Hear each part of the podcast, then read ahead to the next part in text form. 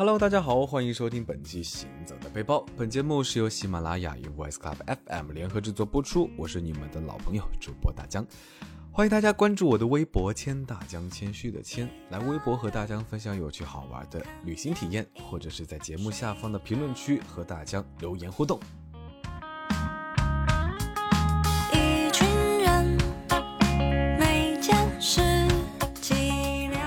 那大江来到台湾的第二站呢，来到了高雄。说实话，高雄并没有太多可以玩的地方，它更像是一个中规中矩的城市，偶尔办一些可以热络全城人的活动。那人们在这里生老病死，一辈子都不会有太多被游人打扰的机会。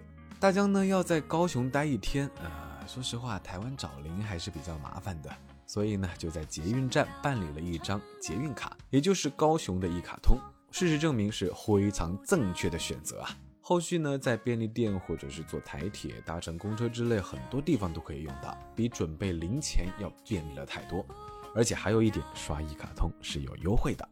既然来到了高雄呢，那就一定要去一去中央公园。中央公园位于高雄的前进区，属于五福商圈的一部分。南侧呢有城市光廊，四周围皆临接高雄主要的交通道路，分别为中山一路、五福三路、中华三路以及民生二路，总面积约十二点七公顷。那这里说到城市光廊，其实是一个另类的艺术区域。当初呢，为了台湾的独立音乐，由一些音乐人组织努力建成。晚间的城市光廊呢，是魅力十足，非常值得来这里走一走。一二三四，那大江来到高雄旅行的第二站呢，就是哈马星街区。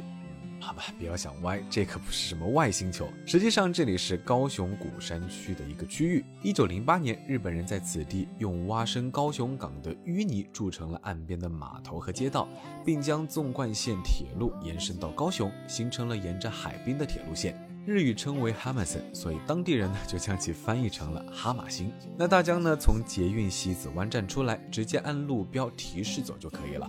左手边是博尔艺术特区，右手边就是哈马星。那大江呢准备回程的时候再参观博尔特区，于是就从哈马星开始游荡。我也有一点，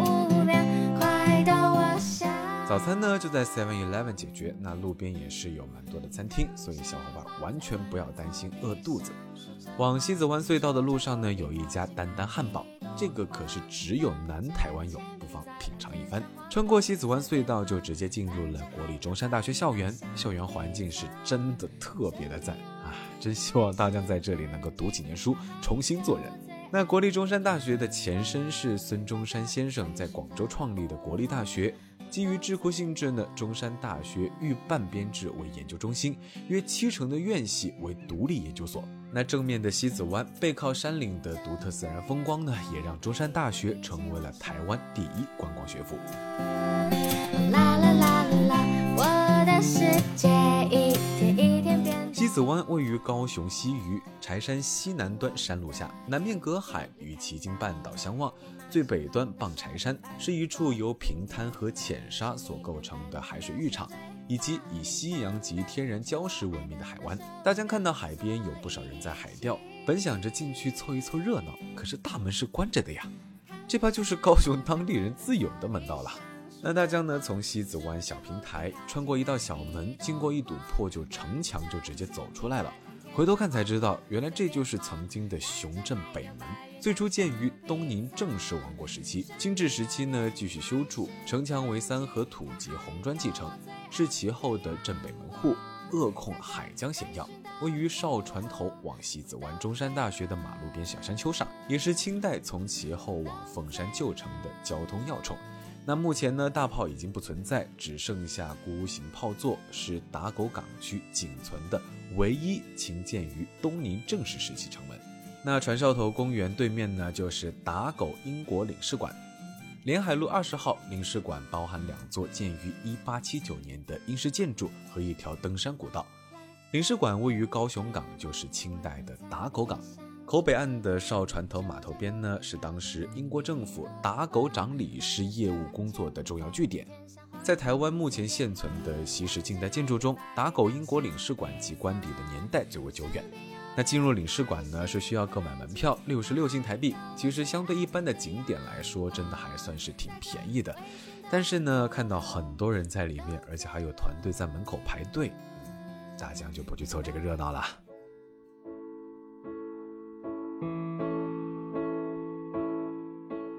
那大江在领事馆稍作停留，继续往鼓山轮渡方向走。这一块基本上就多属于高雄港的范围了。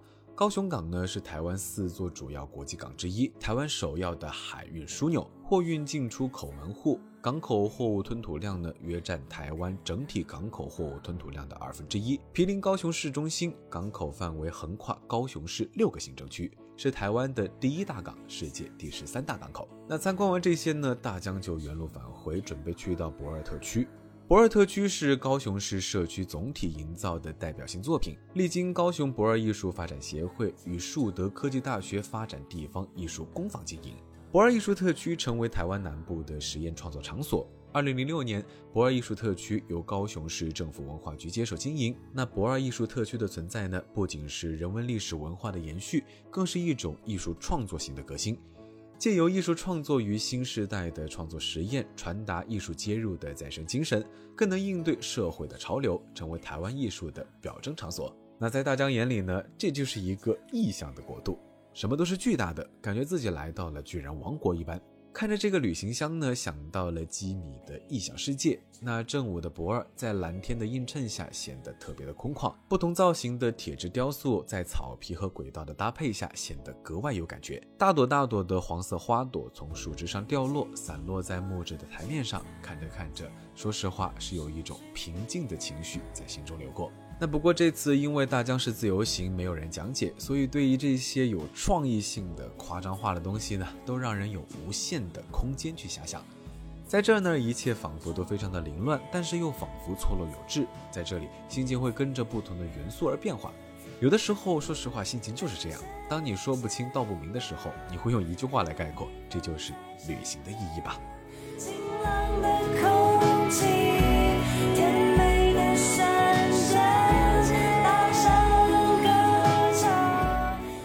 那由于时间的关系呢，大江这次并没有去旗津。旗津位于高雄市西南端，为一呈现西北东南走向的狭长小岛。岛上最著名的景点呢，莫过于旗津轮渡、灯塔、天后宫及海岸公园。那有时间的听友们一定不要错过。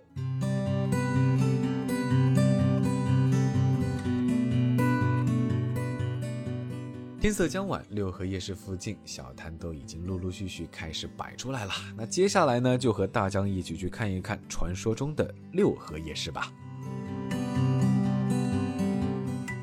大名鼎鼎的六合夜市呢，是非常的火爆啊，美食呢也是真的超级的多，这让大江顿时感觉世界真的很大，好吃的还是太多太多了。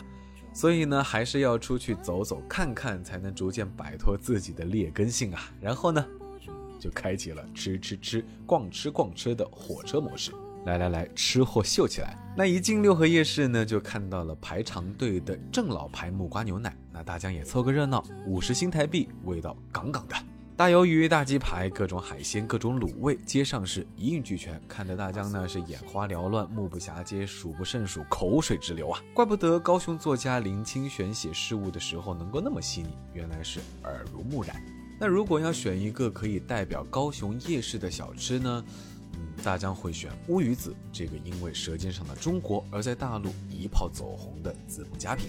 高雄是乌鱼子的产地，因此原本名贵的食材呢，也可以出现在街头巷尾的摊贩上。从这点来说，高雄的夜市就是其他城市比不了的。一片烤乌鱼子配一段大葱，一片白萝卜，那乌鱼子留在口中的咸腥味被大葱的辣味所掩盖，最后呢又被白萝卜的清淡所驱散。这种有趣的吃法带着浓郁的层次感。那喜欢海鲜的朋友们千万不要忘记在六合夜市猛吃哦。那这里的海鲜是又便宜又新鲜。在炎热的天气吃完了重口味的乌鱼子，说实话全身都有一些燥了呢。那么就让我们赶快去海之滨解解暑吧。海之滨是全高雄最有名气的冰店，也会有很多当地的学生去吃。那这家冰店有非常多的口味和搭配选择，让人眼花缭乱。不过不要贪心，因为一份分量很足，点多了会吃不下的。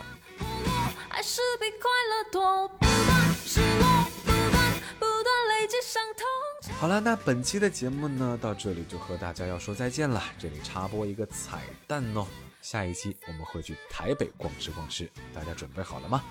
欢迎大家关注大江的微博“谦大江”，谦虚的谦，注意是谦虚的谦，千万不要打错字儿啊！不要再跟大江说我找不到你的微博啦。那来微博和大江分享有趣好玩的旅行体验，或者是在节目下方的评论区给大江留言互动。我们下期节目再见喽，拜了个拜。